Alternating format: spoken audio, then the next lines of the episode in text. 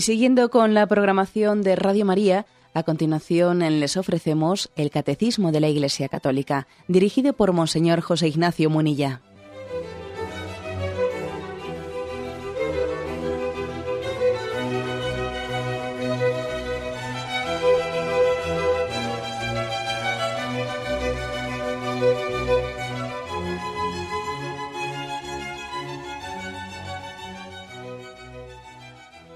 Cordial saludo a todos los oyentes de Radio María.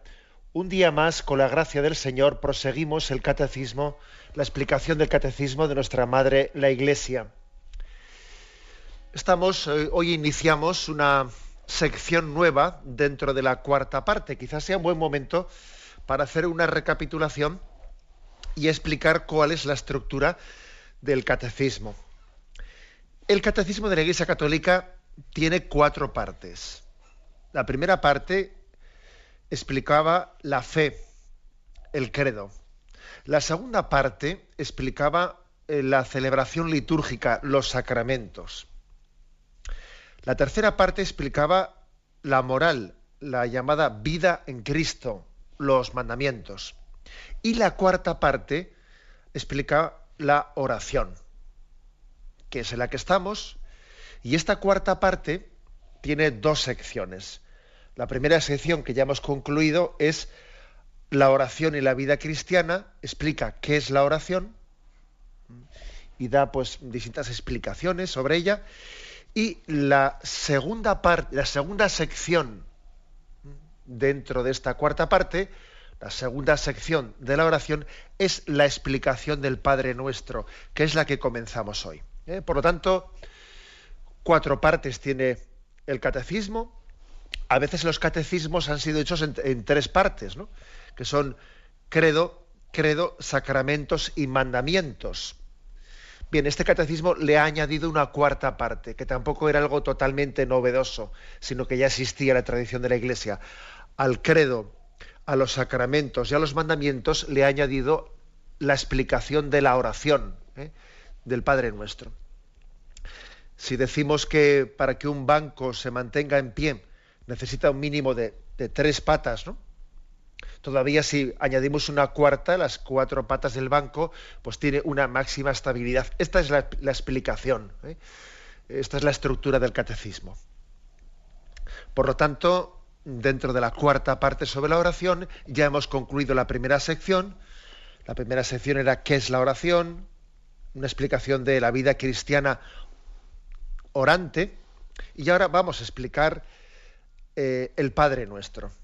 Es a partir del punto 2759. Bien, dice así. Estando él, Jesús, en cierto lugar, cuando terminó, le dijo uno de sus discípulos, Maestro, enséñanos a orar, como enseñó Juan a sus discípulos. En respuesta a esta petición, el Señor confía a sus discípulos y a su iglesia la oración cristiana fundamental. San Lucas da de ella un texto breve con cinco peticiones en Lucas 11, versículos 2 al 4. San Mateo nos transmite una versión más desarrollada con siete peticiones que está en Mateo 6, 9, 13 y la tradición litúrgica de la Iglesia ha conservado el texto de San Mateo. Esta es pues nuestra oración, la que recibimos de Jesús. Padre nuestro que estás en el cielo, santificado sea tu nombre, venga a nosotros tu reino, hágase tu voluntad en la tierra como en el cielo. Danos hoy nuestro pan de cada día Perdona nuestras ofensas, como también nosotros perdonamos a los que nos ofenden. No nos dejes caer en la tentación y líbranos del mal. Bien, vamos a, por lo tanto, a, desarrollar eh, este punto 2759. Aquí se ha introducido con el contexto del Evangelio de San Lucas. ¿eh? Hay dos evangelios, ahora lo explicaremos, en los que se habla del Padre Nuestro, ¿eh? San Lucas y San Mateo. Y es San Lucas el que dice, estando Jesús orando en cierto lugar, cuando terminó, le dijo uno de sus discípulos, Maestro, enséñanos a orar. Un detalle, el hecho de que Jesús al orar suscitase en sus discípulos un deseo de imitación, una conciencia de que ellos no sabían orar bien y viéndole que Jesús cuando oraba se introducía, se, se insertaba ¿eh? plenamente en ese misterio de la oración, a ellos les llamaba poderosamente la atención verle a Jesús orante, como absorto, como, como aislado de, de todo lo que le rodeaba, y ellos decían, yo no sé orar, si yo le veo a Jesús orando, me percato de que yo no sé orar bien.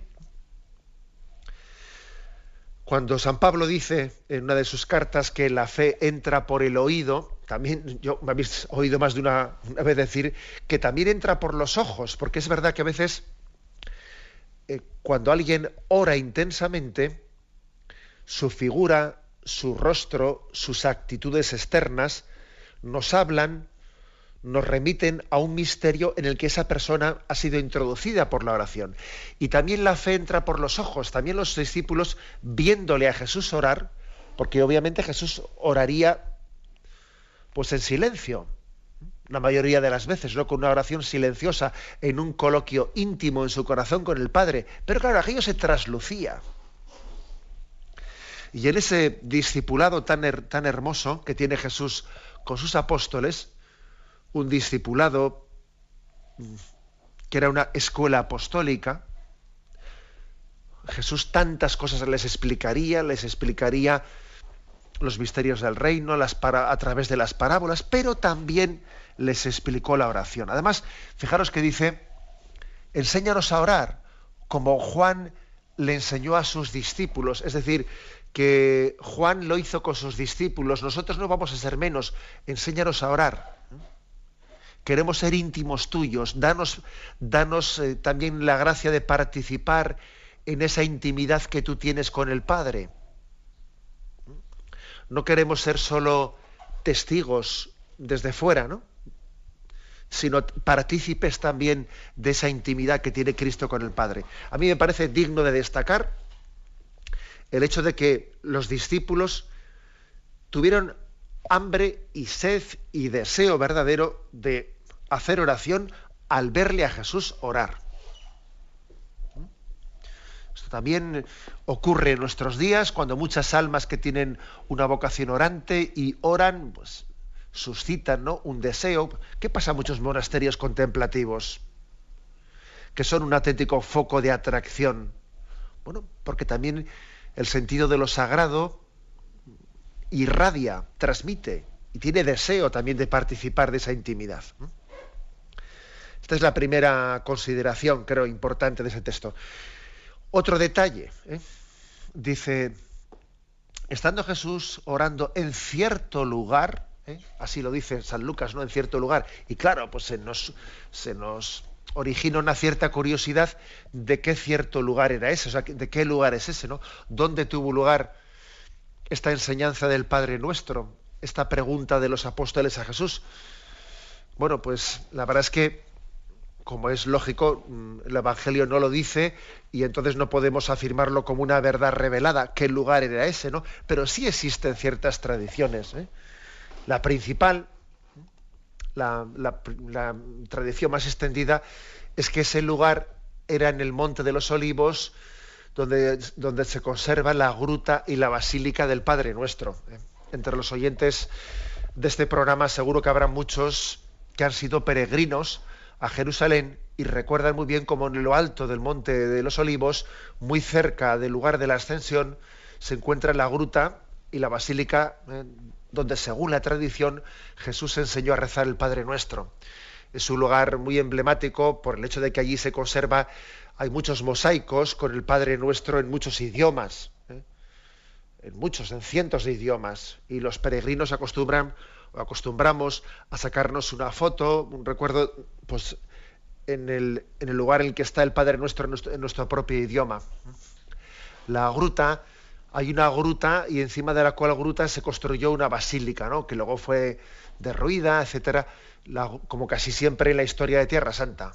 La gruta está protegida a la sombra de un monasterio de carmelitas de clausura, que fue fundado en 1868. O sea que todavía en la historia reciente, este lugar en el que el Señor nos enseñó a orar está custodiado por unas carmelitas. Muy apropiado, ¿no? Muy apropiado que unas religiosas que tienen la vocación contemplativa de orar al Señor custodien el lugar en el que el Señor nos enseñó a orar. ¿eh? Según una tradición muy antigua, Jesús y sus apóstoles estuvieron repetidas veces en esa gruta. La gruta está junto al camino desde la, eh, desde la antigua vía de Betania Betfagé, ¿eh? por donde pasó Jesús más de una vez. Y según dicha tradición, Jesús instruía allí a sus apóstoles sobre muchas cosas y les enseñó también el Padre Nuestro. Es un lugar desde el que se ve perfectamente Jerusalén. Y el recuerdo de esta tradición debía de ser muy fuerte porque Santa Elena, sabéis que Santa Elena es la madre de Constantino, el emperador cuando el imperio romano se hizo cristiano, y ella visitó los santos lugares y rescató la memoria, la memoria, allá en el siglo IV, la memoria de los de la comunidad cristiana que todavía en Jerusalén eh, pervivía, ¿no? Y que había vivido de una manera medio clandestina, pero que mantenía la memoria de qué lugares habían sido aquellos en los que Jesús había predicado.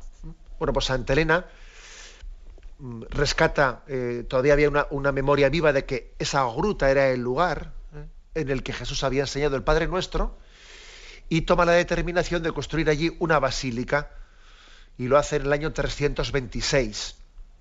Lo hace con el nombre, la Basílica de Eleona. ¿eh? Eleona. Pues es una basílica mm, construida por ella, que conserva debajo de la basílica la gruta en la que el Señor, el Señor enseñó el Padre Nuestro. Luego Egeria, que también nos sonará este nombre, que fue una peregrina, allí también en el siglo IV que, que llegó a, a Jerusalén y hizo una peregrinación levantando, eh, dando también testimonio y levantando también como un acta escrita sobre todos los recuerdos, recuerdos que había vivido. También Egeria nos habla de este lugar y nos dice cómo después de comer los cristianos de Jerusalén se apresuraban a reunirse en este lugar, en esta basílica, en Eleona, donde está la gruta en la que el Señor había enseñado a los apóstoles el Padre Nuestro. Y dice que allí acudían después de comer los cristianos y cómo oraban hasta, una, hasta horas prolongadas. Por lo tanto, hay una tradición de que este es el lugar al que se refiere el Evangelio y desde luego parece, ¿no? Pues parece que tiene muchas bases bastante firmes para, eh, pues para aceptar como cierta esta tradición. Luego esta basílica fue destruida eh, con la invasión de los persas,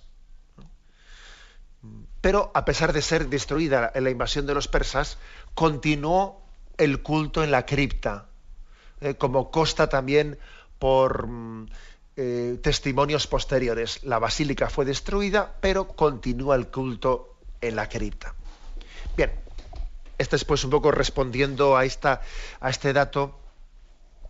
Iba a decir de curiosidad, ¿no? Pero yo creo que también no eh, pues es una, no es una pues vana curiosidad, porque el Evangelio dice, y sucedió que estando él en cierto lugar, los peregrinos, la peregrinación a Tierra Santa suele decir muchas veces que ver los lugares santos es como el quinto evangelio, cuatro son los evangelios, ¿no? Pero hay un quinto evangelio que es el de comprobar los santos lugares y la tradición que la primera, que la iglesia madre de Jerusalén donde identificó aquellos lugares. Es como el quinto evangelio. ¿eh? Por lo tanto, basílica, gruta y basílica del Padre Nuestro, que se conserva en lo alto del Monte de los Olivos. Tengamos un momento de reflexión y continuamos enseguida.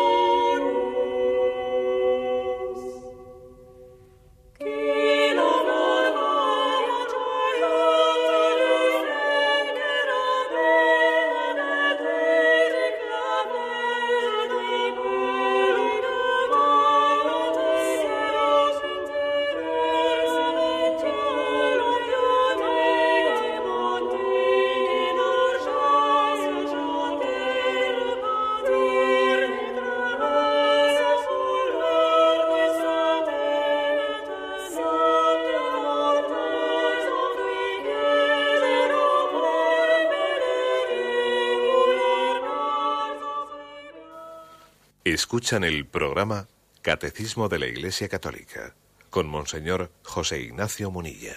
Continuamos la explicación del punto 2759. Es el primer paso para explicar la oración del Padre Nuestro.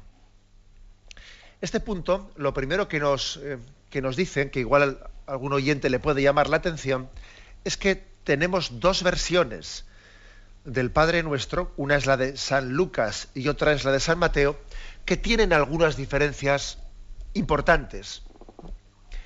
La, versión de San Lucas, a pesar de, que contextualiza este, estos puntos que hemos explicado en la intervención anterior, estando en cierto lugar, los apóstoles le piden a Jesús, enséñanos a orar, etcétera, contextualiza muy bien el Padre Nuestro, pero sin embargo, la versión de San Lucas es más corta.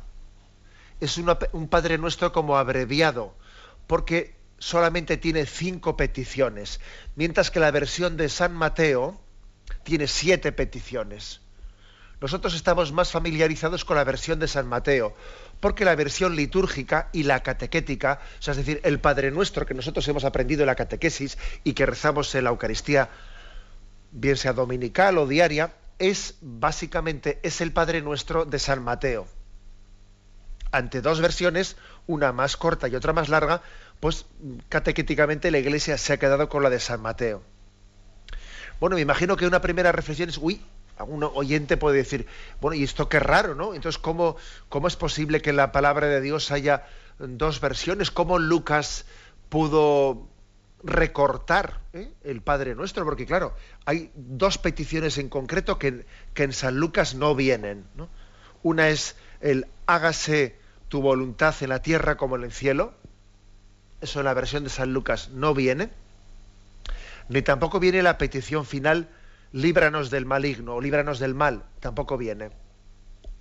Bueno, entonces esto cómo es, ¿no? Si, bueno, pues no, no hay que no hay que hacer problema de lo que no es problema, ni mucho menos escandalizarse, ni nada por el estilo.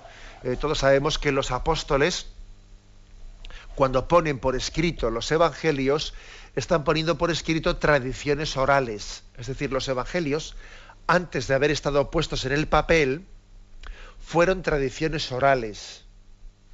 Las palabras que Jesús decía eran transmitidas, eran comunicadas el pueblo judío existía una capacidad muy grande de transmisión oral de los dichos y las palabras de Jesús. Nosotros hoy en día tenemos muy poca capacidad ¿eh? de memorización y de transmisión oral, pero los judíos la tenían muy grande. Tened en cuenta que en aquel tiempo, el, vamos, mm, lo lógico es que, que uno no tuviese en su casa, en su hogar, ¿eh? en su hogar, eh, pues una, la posibilidad de, tener libros, mucho menos de escribir. Eh, digamos que el lenguaje escrito estaba reducido para unos privilegiados. Luego, la forma de transmisión era el lenguaje oral, aprendido con fórmulas memotécnicas, etc. De hecho, todo judío sabía los 150 salmos de memoria los 150 salmos del Salterio se los sabía perfectamente de memoria. Bien, con esa gran capacidad memotécnica, pues uno sabe que durante los primeros años, las primeras décadas incluso, después de la ascensión de Cristo a los cielos, los apóstoles van transmitiendo la, la noticia de las palabras de Jesús y el pueblo las va guardando y las va transmitiendo Mm, por, fórmulas orales. Entonces no es de extrañar que en algunas fórmulas orales se perdiesen algunas de las palabras dichas por Jesús. Y por eso la tradición que recoge, la tradición oral que San Mateo pone por escrito, es más extensa, tiene siete, peticiones, mientras que la tradición oral que San Lucas recoge por escrito tiene cinco. Luego eso no es ningún problema. ¿eh?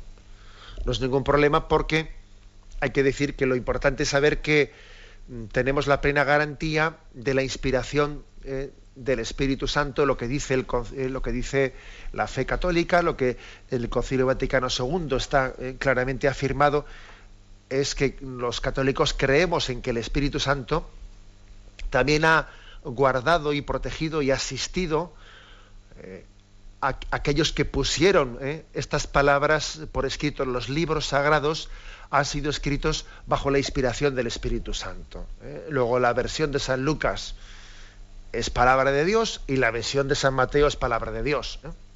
Por otra parte, una no niega a la otra, sencillamente es que la versión de San Mateo es un poco más larga, o sea, recoge dos peticiones más que había hecho Jesús el Padre Nuestro. Luego no se contradicen, sencillamente se complementa una a la otra. Y tenemos esa garantía ¿no? de, inspiración del Espíritu Santo en ella. Bueno, esta es la primera consideración. Nos quedamos con la versión de San Mateo porque, porque añade dos peticiones más, que lógicamente son muy importantes. Hágase tu voluntad en la tierra como en el cielo y líbranos del mal. Y hasta aquí, digamos, esta es la, el origen de dónde ha venido esta oración que enseña la Iglesia. Ha venido, tiene esta, tiene esta fuente. Hay otro detalle, otro detalle, y es que tenemos también una tercera versión del Padre Nuestro. Lo que ocurre es que esa tercera versión no está contada, no está narrada en los evangelios, sino está narrada en uno de los primeros escritos, allá por el año 100 que es la llamada didajé, ¿eh? o didaqué, ¿eh? o didaché, porque aquí también se dice de distintas formas, ¿no? Se pronuncia este nombre. Bueno, mm, este es un escrito apostólico de mm, más o menos el año 100, en el que también se narra la práctica litúrgica de la primera comunidad cristiana. Y allí también tenemos escrita la versión, ¿eh? la versión del Padre Nuestro prácticamente la misma que la de San Mateo. Esto se nos cuenta en el siguiente punto del catecismo, en el 2760. ¿eh? Dice aquí, muy pronto la práctica litúrgica concluyó la oración del Señor con una doxología. En la Didagé se afirma, tuyo es el poder y la gloria por siempre. Así, es decir, que uno busca este libro del año 100 y dice, Padre nuestro que estás en el cielo, santificado sea tu nombre, venga tu reinado, hágase tu voluntad como en el cielo, también sobre la tierra. El pan nuestro cotidiano danosle hoy, y perdónanos nuestra deuda, como también nosotros perdonamos a nuestros deudores. Y haz que no entremos en la tentación, sino líbranos del mal, porque tuyo es el poder y la gloria por los siglos de los siglos. O sea, la Didajé tiene mucho valor este, este, mm, ese testimonio, porque estamos hablando del año del 95 al año 100, ¿eh? los últimos años del siglo I. Y en el fondo, el, que tengamos este texto, fijaros, es como una especie de autentificación de la historicidad de los evangelios. O sea, los evangelios dejan huella también en otros escritos que no son palabra de Dios. Este texto no es palabra de Dios y sin embargo fijaros cómo ha recogido lo enseñado en los evangelios. Esto es una prueba de garantía ¿eh? de la historicidad de los evangelios. Ese texto que recoge la didaje, cuál era la enseñanza de los apóstoles y cómo era la oración litúrgica de la primitiva comunidad cristiana, también ha seguido ¿eh? la tradición de San Mateo, pero le ha añadido al final, después del líbranos del mal, porque tuyo es el poder y la gloria por los siglos. Qué contexto, o sea, cómo se explica esta doxología final. ¿eh? Esta doxología. La palabra doxología, sabéis que en la Eucaristía la doxología es el por Cristo, con Él y en Él, a ti Dios Padre Omnipotente. Bien, esta doxología del Padre nuestro es porque tuyo es el poder y la gloria por siempre. Bueno, es ¿qué explicación tiene? Porque es una introducción de la oración que Jesús nos enseñó en la vida litúrgica. Dice aquí, la práctica litúrgica concluyó la oración con una doxología. Como también nosotros decimos amén. Le hemos añadido muchas veces el amén al finalizar el Padre Nuestro. Y cuando decimos, y líbranos del mal, amén. También ese amén ¿eh? es un añadido nuestro, un añadido nuestro que está como introduciendo litúrgicamente y doxológicamente la oración del Padre Nuestro. O sea que no se trata de deformaciones del Padre Nuestro, no, no son deformaciones, sino que son introducciones del Padre Nuestro dentro de la estructura litúrgica para orarlo. Voy a leer eh, con más detenimiento el punto 2760. ¿no? Dice, muy pronto la, la práctica litúrgica concluyó la oración del Señor con una doxología. En la Didaje termina diciendo, tuyo es el poder y la gloria por siempre las constituciones apostólicas añaden en el comienzo el reino, y esta es la fórmula actual para la, oración ecuménica. La traducción bizantina añade después un gloria al Padre, al Hijo y al Espíritu Santo. El misal romano desarrolla la última petición, líbranos del mal, ¿eh? en la perspectiva explícita de aguardando la feliz esperanza y la gloriosa venida de nuestro, de nuestro Señor Jesucristo. Es decir, que según tradiciones litúrgicas, por ejemplo en Oriente, la tradición bizantina mm, ha, ha incluido litúrgicamente el Padre Nuestro de una manera en la liturgia, nosotros mm, en nuestra tradición litúrgica lo hemos incluido de otra. Este catecismo que tiene tanta sensibilidad eh, con Oriente nos recuerda que cuando uno va a las iglesias orientales y escucha, y escucha el Padre Nuestro, reza el Padre Nuestro, ve que allí, acto seguido, se dice, gloria al Padre, al Hijo y al Espíritu Santo. Bueno, pues se ha añadido el gloria. Ojo, también nosotros, no en la liturgia, ¿eh? no en la liturgia, pero sí a veces en nuestros hogares solemos rezar el Padre Nuestro seguido del Ave María y el Gloria. Bueno, pues los orientales, en la, en celebración de la liturgia, después del Padre Nuestro, rezan el Gloria. Glorifican al Padre, al Hijo y al Espíritu Santo. Nosotros, sin embargo, aquí nos, eh, nos recuerda el catecismo, nosotros tenemos dentro de la liturgia como una oración que es la que completa, bueno, completa así, ¿no? Toma pie de las peticiones del Padre Nuestro para mm, concretarlas, que es esa oración famosa de líbranos Señor de todos los males y concédenos la paz en nuestros días, para que ayudados por tu misericordia vivamos siempre libres de pecado y protegidos de toda perturbación, mientras esperamos la gloriosa venida de nuestro, Salvador Jesucristo. Esta es la fórmula por la que se une, se introduce el Padre Nuestro dentro de la liturgia. ¿eh? Vamos a explicar ahora esta fórmula, pero primeramente tenemos un momento de reflexión.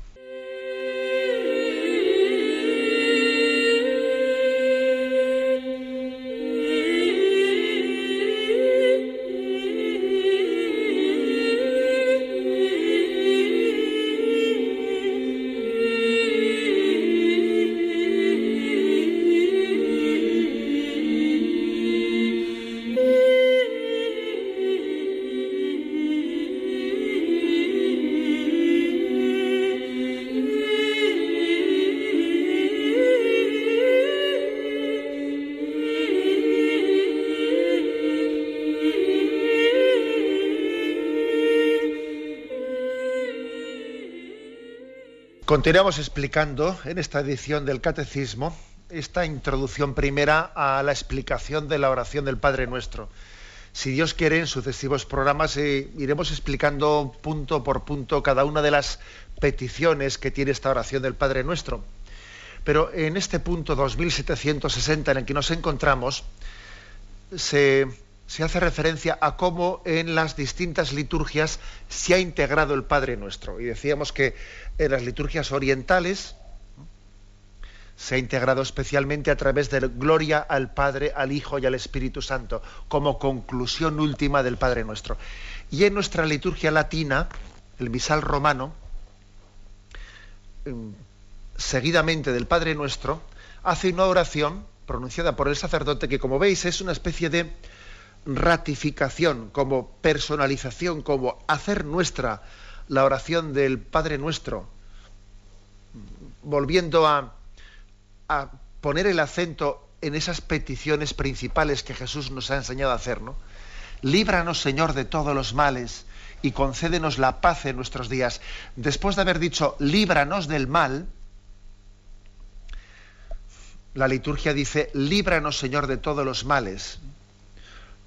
Es por tanto una conciencia de que son muchos los males que aquejan al hombre, es la conciencia de la impotencia del hombre y de la necesidad de liberación. El hombre tiene que luchar contra el mal, pero al mismo tiempo que él lucha contra el mal, eh, hace la petición de que Dios sea nuestro libertador, nuestro libertador, el Padre de la liberación. Hay muchos tipos de mal. Sin duda alguna, al final, como explicaremos en su momento, ese mal se, se encarna y se personaliza en un ser personal, en el ángel caído que es Satanás y sus ángeles. Por eso también la traducción más literal es líbranos del maligno. Líbranos del mal, líbranos del maligno. Bueno, por lo tanto, primera petición, ¿eh? primera continuación del Padre Nuestro, mejor dicho. Líbranos, Señor, de todos los males y concédenos la paz ¿eh? en nuestros días, para que, ayudados por tu misericordia, vivamos siempre libres de pecado y protegidos de toda perturbación. De alguna manera, el mayor, obviamente es así, ¿no? El mayor de los males que pueden apresarnos al hombre es, el pecado. Por eso decimos, no nos dejes caer en la tentación, para que vivamos libres de pecado. El hombre puede padecer muchos males, puede ser víctima de muchos males, pero el peor de los males no es aquel del que uno es víctima, sino el peor de los males es aquel en el que uno es verdugo. Por lo tanto, hay una graduación de los, de los males. Nosotros muchas veces, cuando hablamos de mal, enseguida entendemos por mal aquello que podemos padecer. Ya, pero hay algo peor todavía, que es algo que puedo yo provocar. Y además cuando yo lo provoco también lo padezco. Porque, puestos a elegir, ¿qué es peor, no? Ser verdugo o ser víctima. Y lo peor, la verdad, es que es ser verdugo, porque el que es verdugo, aparte que él se hace corresponsable del, mar, del mal, él genera el mal y además también lo padece, ¿eh? porque el verdugo no es, no, se libera de ese propio mal que él él mismo ha puesto en marcha. Al fin y al cabo, nos, dice, nos lo dijo el Señor, el que a espada mata, a espada muere. Luego, el peor de los males, que no nos quepa duda, es el pecado, en el que nosotros tenemos complicidad. Consciente de eso, la Iglesia, después de haber rezado al Padre Nuestro, ahora, fijaros de qué manera está rezando, ¿no? Líbranos, Señor, de todos los males, concédenos la paz en nuestros días, para que, ayudados por tu misericordia, vivamos siempre libres de pecado. Y además se lo pedimos por la misericordia de Dios, sabiendo que es nuestra responsabilidad, ¿eh? pero que al mismo tiempo es responsabilidad y es gracia. Es gracia de Dios y es responsabilidad nuestra. ¿eh? Sin la gracia de Dios no podríamos vencer al pecado. Ahora bien, con la gracia de Dios también tenemos, tenemos la responsabilidad de no enterrar la gracia, de no, de, no hacerla estéril, ¿no? de no ahogarla, sino de dejarla que dé fruto en nosotros, de manera que seamos rescatados por nuestra colaboración del pecado. Esta es la forma en la que la Iglesia ha concluido el Padre Nuestro dentro de la celebración litúrgica. Como veis, es una reflexión muy madura es caer en cuenta de qué es lo principal que está aquí transmitiéndonos el Padre nuestro. Bueno, por eso dice, para que vivamos libres de pecado y protegidos de toda perturbación, mientras esperamos la gloriosa venida de nuestro Salvador Jesucristo. Bueno, es decir, estamos, en, estamos expectantes, es decir, la Iglesia concluye el Padre Nuestro con la conciencia de que estamos expectantes y de que esta oración es la oración de aquel que, que va camino, va camino de la gloria, que es el homo, homo viator, que es peregrino y que sabe muy bien que su esperanza definitiva todavía está por realizarse. La gloriosa venida de nuestro Salvador Jesucristo, dice, mientras que esperamos. O sea, el cristiano está esperando, está expectante, está con las, con las lámparas encendidas, esperando la llegada del esposo. Luego la oración del Padre Nuestro es la oración de quien no duerme, sino que está con las lámparas encendidas.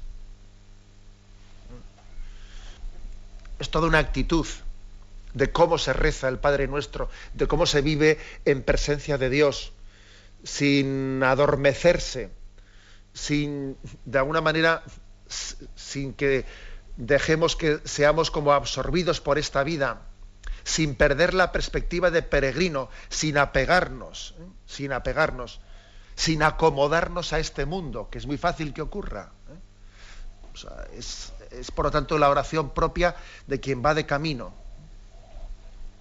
Como cuando la Sagrada Escritura, hablando de cómo se iba a celebrar la última cena, la cena o la conmemoración de la salida de Egipto, dice, los judíos solían celebrar aquella cena pascual, la celebraban con, con la túnica ceñida, con, las sandalias puestas, con el bastón en la mano. O sea, es decir, como quien hago esta conmemoración, pero vestido como para salir andando, salir caminando. Algo así es el Padre nuestro.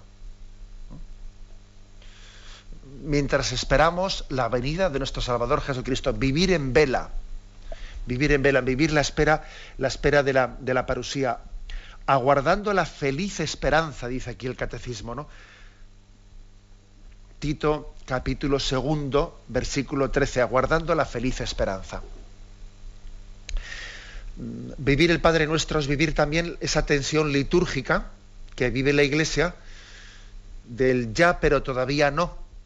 Dios ya está con nosotros, no estamos solos, vivimos la paz y la confianza y el pleno abandono de que Dios está entre nosotros y no tenemos nada que temer, y al mismo tiempo somos conscientes de que todavía no lo tenemos plenamente, de que todavía eh, estamos eh, pendientes de su llegada, luego es ese ya, pero todavía no.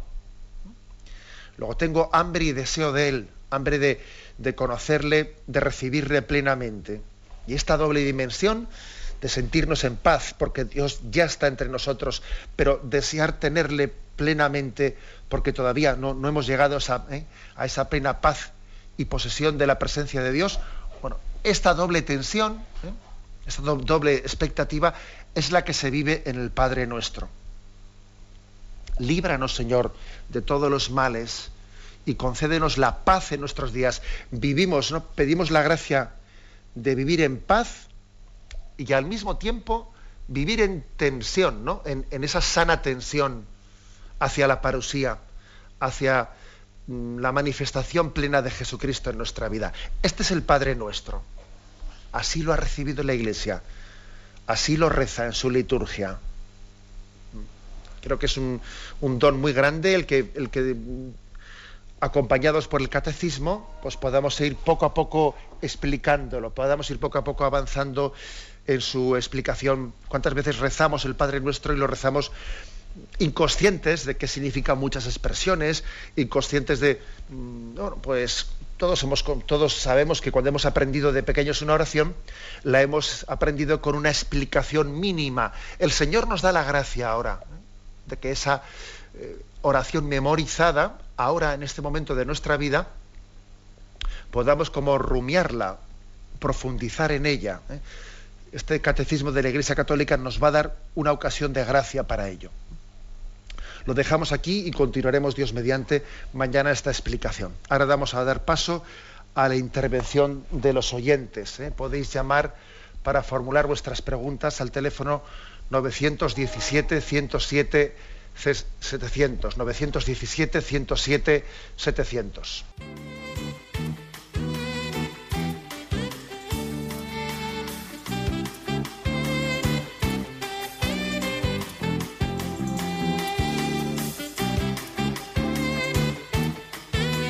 Radio María le ofrece la oportunidad de recibir en su casa sus programas favoritos.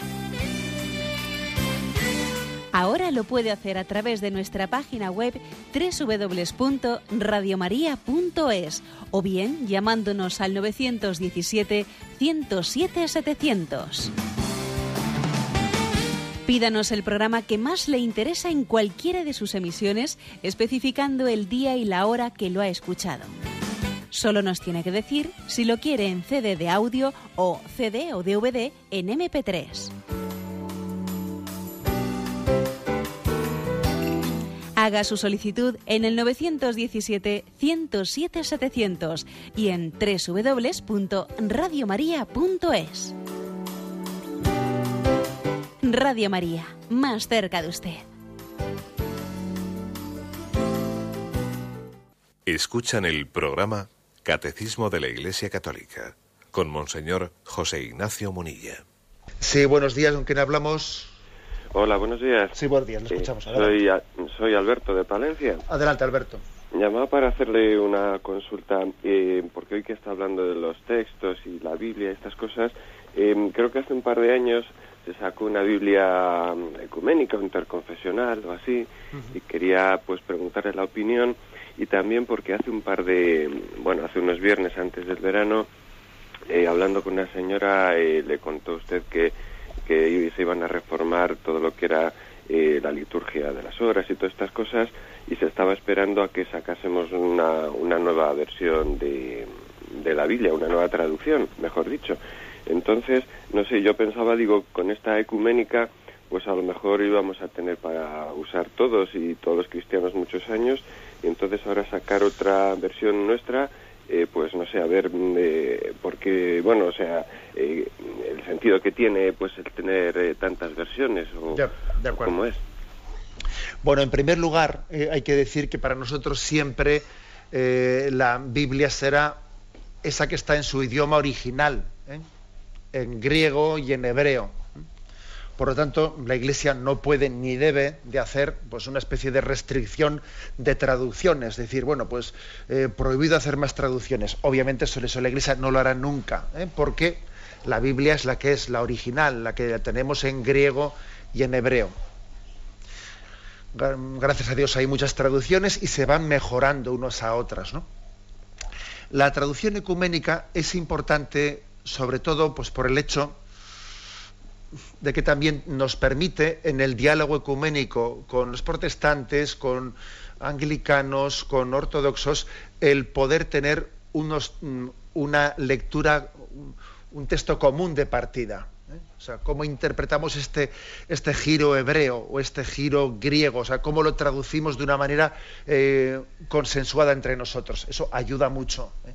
Ayuda mucho a que, a que en el diálogo ecuménico mm, pues, no nos entorpezca el que hayamos hecho traducciones distintas. O sea que en ese sentido, digamos, la finalidad de la Biblia ecuménica es esa. Pero también es verdad que la Biblia ecuménica eh, puede tener una utilización popular. ¿eh? Una utilización popular. Eso no quiere decir que sea únicamente para especialistas en, el diálogo ecuménico, no, es accesible para todos nosotros, etc. Ahora, también hay que entender que además de eso, otra, otra reivindicación importante para muchos católicos era, ha sido y es el que la versión que se lee en la celebración de la liturgia también la podamos tener en una Biblia. Digamos, podríamos decir, si alguna versión oficial tenemos nosotros de la Biblia es la que proclamamos en, los libros litúrgicos. ¿no? Pues cuando uno va a la Eucaristía Dominical y escucha allí la parábola del Hijo Pródigo, bueno, pues ese texto parece que es el que la Iglesia considera como oficial. Bueno, pues queremos tener, por lo tanto, una versión que coincida con los textos litúrgicos. ¿eh? Es eso lo que en este momento se está ya concluyendo y en muy pocos, eh, muy pocos meses será presentado oficialmente. Será presentado oficialmente una Biblia que coincida con la lectura litúrgica. Eso también supondrá que algunos de los textos litúrgicos tengan que ser eh, cambiados para que coincidan plenamente con esta Biblia. Esto ocurrirá a partir, como digo, de los próximos meses. Si algún oyente me dice, bueno, ¿y qué consejo nos daría usted para tener una versión? Hombre, yo me quedaría con esta última, ¿eh? sobre todo por la gran satisfacción que, le produce a uno pues el que el texto litúrgico coincida con, con la versión que él tiene en su Biblia. Pero también hay que decir que otras versiones ¿eh? pues están, o sea, tienen traducciones muy conformadas, ¿eh? Como la propia Biblia ecuménica, otras muchas que circulan con la aprobación de la Iglesia.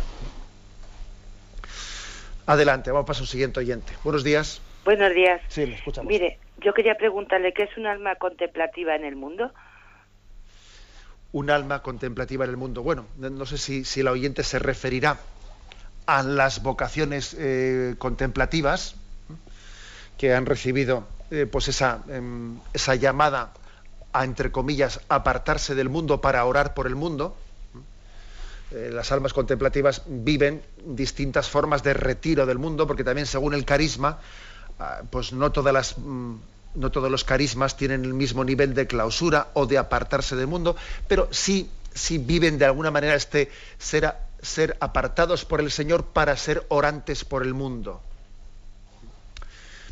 bueno, si, la oyente se refiere a eso, creo que es, por lo tanto, una llamada muy especial a ser instrumento del Señor orante, a llevar en el corazón del alma contemplativa todas las necesidades del mundo. El pueblo de Dios entiende esto muy bien cuando se acerca a los monasterios, llama a su puerta y le encomienda intenciones especiales. Sabe que hay, hay momentos de su vida en los que la prueba es muy especial, y recurre a los monasterios contemplativos para pedir que encomienden esta petición, que encomienden la otra. También es verdad que esos monasterios están mm, diariamente orando por todas nuestras necesidades, aunque no las conozcan, pero a veces se las encomendamos explícitamente. Bien, y otra cosa distinta es que todos los cristianos estamos llamados también a ser contemplativos en medio del mundo. ¿eh? O sea, que también hay eh, esa espiritualidad propia del cristiano que es a vivir en contemplación. Pero es verdad que también nos ayuda mucho a nosotros para que esto último no sea únicamente una palabra bonita, sino para que sea un ideal al que tengamos, tendamos con decisión, el que existan unos carismas como esos, carismas que son como un faro encendido en medio de la noche que nos indica la presencia de Dios entre nosotros. ¿eh? Bendigamos a Dios por, por, la existencia de estos carismas contemplativos, que muchas veces son incomprendidos y que a veces hay personas que hablan con la ligereza de decir, bueno, ¿y qué hacen esas personas ahí encerradas rezando? Más les valdría si no sé qué. ¿eh? es muy frecuente ¿no? que en esta mentalidad meramente practicista ¿eh? y en medio de este activismo el que vivimos despreciemos lo contemplativo. ¿eh? y despreciemos la, oración de intercesión. Demos gracias a Dios por la existencia de estos carismas. Bien, sí, buenos días. ¿Con quién hablamos? Buenos días, monseñor. Una preguntita. Em, cuando en alguna viñeta suelo ver de Máximo, por ejemplo, eh, que presenta a Dios un triángulo con un ojo, ¿eso se refiere a la piedra angular? Pues la, verdad es que, bueno, cuelga usted que si quiere que le respondo por la radio. ¿eh? Gracias. Vale. La verdad es que no. ¿eh? Eh, esa representación del triángulo con un ojo en medio, bueno, pues es, una tradición que hace referencia al Dios, al Dios ante el que toda nuestra vida está presente, Dios que lo ve todo para entendernos. es lo que significa es lo que significa mm, ese triángulo con el ojo en medio. Dios que lo ve todo. ¿eh? No hay nada oculto a los ojos de Dios. A veces esa imagen ha sido así un poco... Mm, eh, ha resultado un tanto antipática porque ha sido interpretada en el sentido de un Dios que te vigila, que te espía. Es como un Dios policía. ¿eh? un Dios policía que cualquier cosa que hagas, Dios, bueno, obviamente no hay que caricaturizarla así. ¿eh? Quitemos esa caricatura como el ojo del que no puedo esconderme, no, porque en el fondo fueron Adán y Eva los que estando en pecado se escondían de Dios, ¿no? pero nosotros lo que queremos es vivir en presencia de Dios. O sea, quitemos esa, esa, connotación negativa que a veces algunos le han querido añadir a, ese ojo de Dios que nos ve desde, la, desde, ese, mm, desde esa mm, imagen del triángulo de la Trinidad, sino que vivimos en presencia de Dios, gozosamente en presencia de Dios. Vale, ese es el sentido.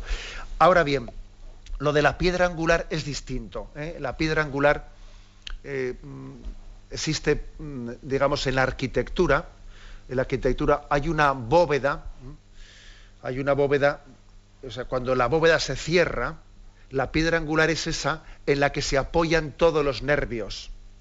Uno cuando mira estas eh, maravillas de arquitectura gótica y mira lo alto, y lo alto ve que todos los nervios que suben ¿eh? por las bóvedas al final se apoyan en una piedra que suele ser, suele estar embellecida, suele estar labrada. Esa es la piedra angular. Y decimos que la piedra angular es Jesucristo, en el que se apoya, o sea, nos apoyamos todos. Todos y cada uno de nosotros recibimos de Cristo, que es la piedra angular, recibimos el sentido de nuestra vida. Todos, todas las vocaciones. La vocación de los casados, la vocación de los sacerdotes, la vocación de los religiosos.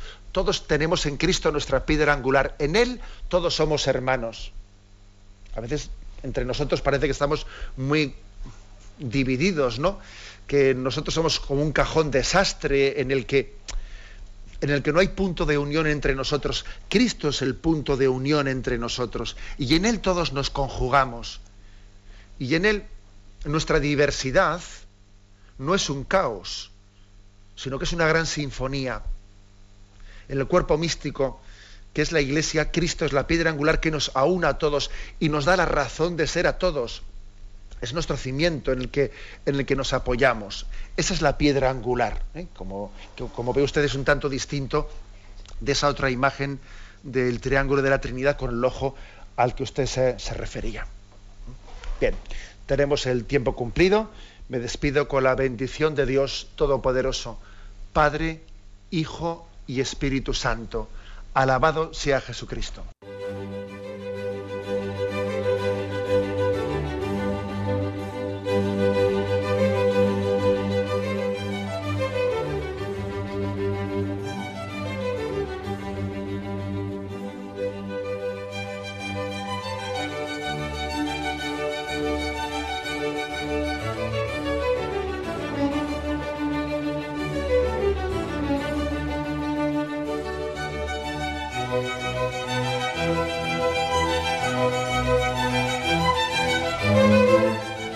Han podido escuchar en Radio María el Catecismo de la Iglesia Católica, dirigido por Monseñor José Ignacio Munilla.